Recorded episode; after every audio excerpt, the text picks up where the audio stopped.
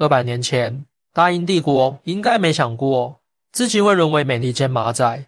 十七世纪下半叶，荷兰凭借发达的海上贸易优势，一跃成为了海上霸主。巅峰时，几万艘荷兰商船在全球各大洋穿梭，人受美称“海上马车夫”，可以说是风光无限。然而，在经历了短暂的荣光之后，荷兰就有些飘了，不好好搞老本行了。而是直接搞投资，这就类似于地主闹革命闹法了，只想坐在米堆上发财，最好动动手指就有人给发钱。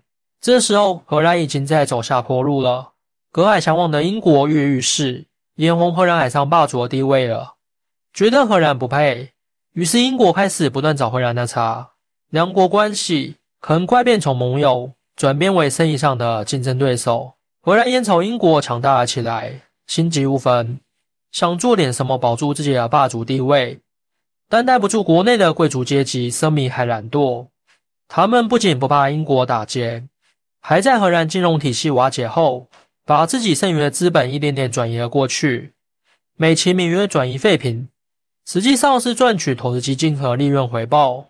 就这么着，荷兰逐渐被掏空，但因得到了启动帝国资本的第一桶金。后来，英国一看发展差不多了，一脚踢开荷兰这个老马车夫，转而开始大搞技术创新。英国还真搞出了名堂，搞出了引领现代工业社会崛起的第一次工业革命。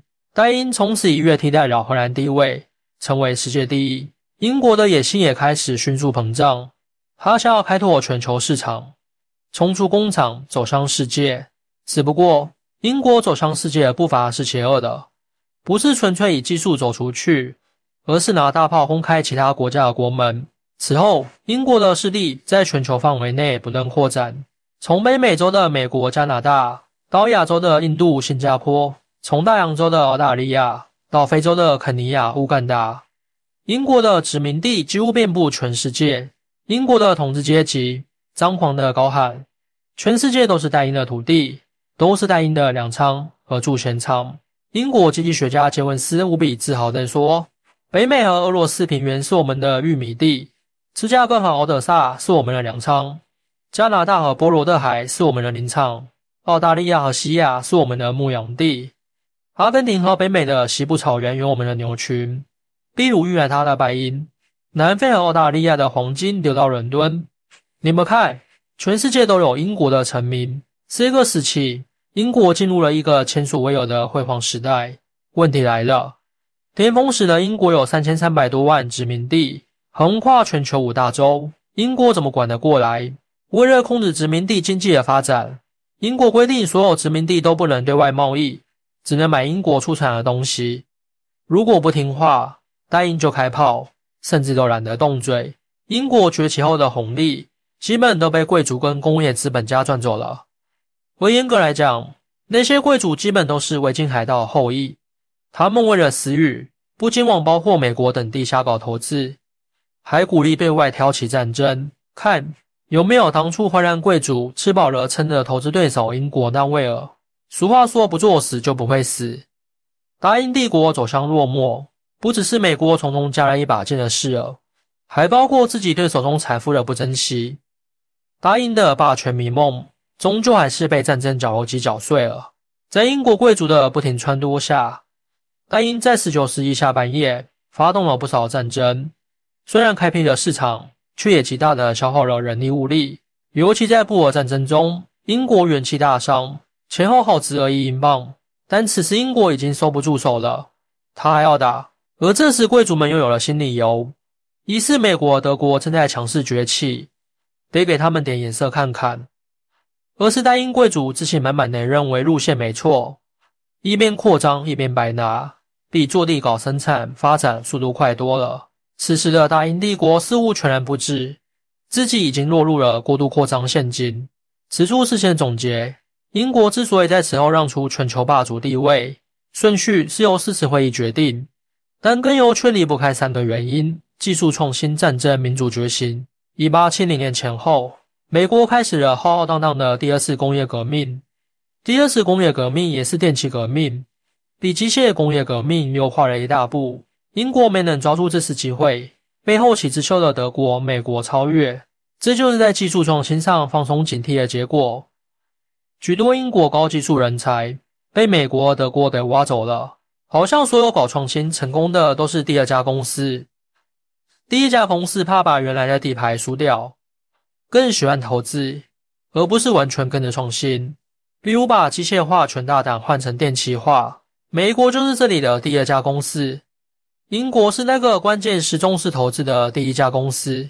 这似乎成了商业历史铁打的规律，也成英国工业衰退的一大起始弊端。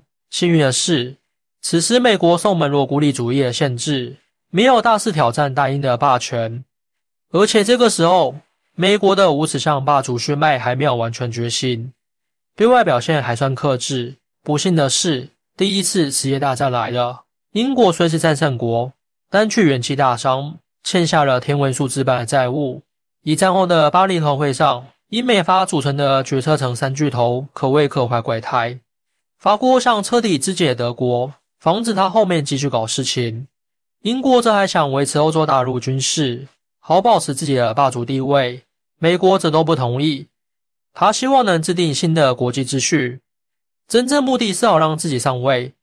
为此，美国提出了提出十四点和平原则，里头好几个地方都让戴英感觉窒息，比如允许公海航行自由，允许各殖民地搞平等政策，进行民主自决，还有咱们成立个国际联盟吧，让这个联盟来维护世界和平。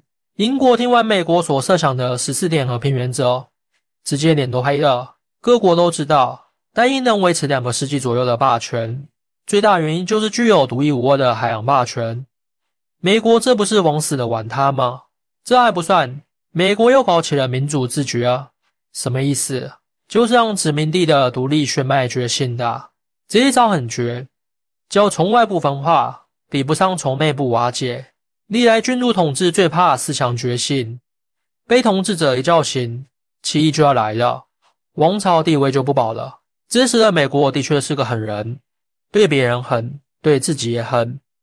他之前韬光养晦，忍辱负重，就是为了今天。要不美国怎么在一战中卖那么多武器，趁机大发横财呢？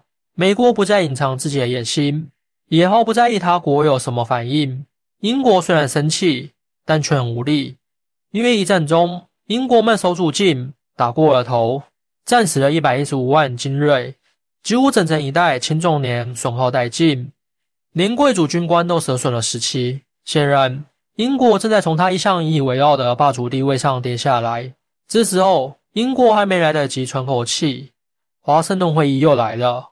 与两年多前的巴黎和会相比，华盛顿会议上的英国再也高傲不起来了。会议上，美、法、伊、日等国签订了五国海军条约。大英帝国皇家海军的最后一块遮羞布被扯掉，英国从此丧失海上霸主地位，海军建制缩小成和美国的一样了。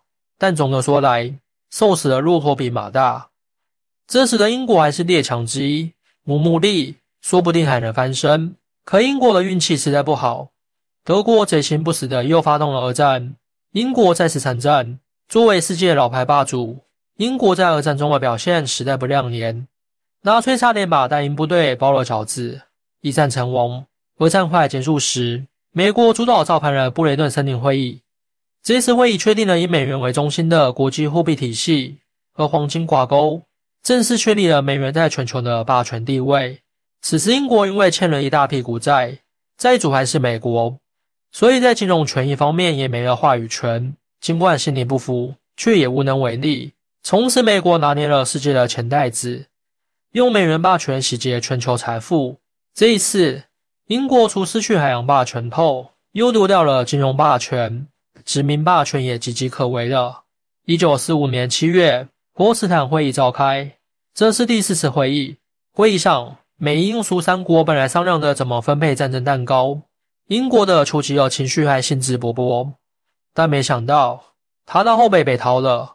此时的英国已经乱成一锅粥，贵族们长期作死，国家穷兵黩武，民众疲惫不堪。一听仗打完了，民众们便用选票将丘吉尔赶下了台，把承诺分配医保的艾德里推上了英国首相之位。就在艾德里任内，英国丢掉了帝国帽冠上的名著“印度殖民地”，此后就跟多米诺骨牌开到了一样，各英属殖民地纷纷独立。同时，美国也给欧洲送温暖，鼓励大家买美国的特惠商品。英国的霸主之位从此彻底拱手让给了美国。如今的英国已沦为了美国的附庸和马仔。只不过，在众多马仔中，算位置较重要的那个。经济方面，从上世纪八十年代开始，英国就从制造工业转型，走进为全球服务时代。英国做的服务业主要是金融方面，这是当时发达国家的转型标志。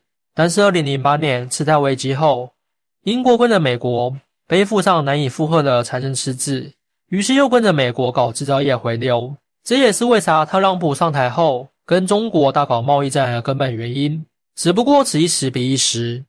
这时的英国对手挺多，各个国家都在竞争，讲究税务更优惠、劳动力更廉价等。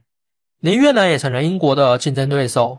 到二零二一年最后一个季度，印度的经济总量超过了英国，晋升为世界第五大经济体，英国反而屈居第六。想当年，印度可是大英的小小殖民地呀。政治和军事方面，英国多年来也紧跟美国步伐。例如，在二零三零年，跟随美国出兵伊拉克，从此得了一个绰号“美国的好走狗”。后来，时任英国首相布莱恩还给小布什写信说：“无论发生什么，我都在你身边。”近年来，英国在屡屡献媚美国，扬言要制裁中国。英国这是还把自己当大英帝国吗？真是匪夷所思，荒谬至极。纵观这前后四百年发展史，英国唯一的坚持，大概只有仍构筑美成为二流的国家。最后只能说一句：大英帝国四百年过去，信甚信甚。欢迎大家一起来讨论，您的支持是我更新的动力。更多精彩内容，请关注伴你听书。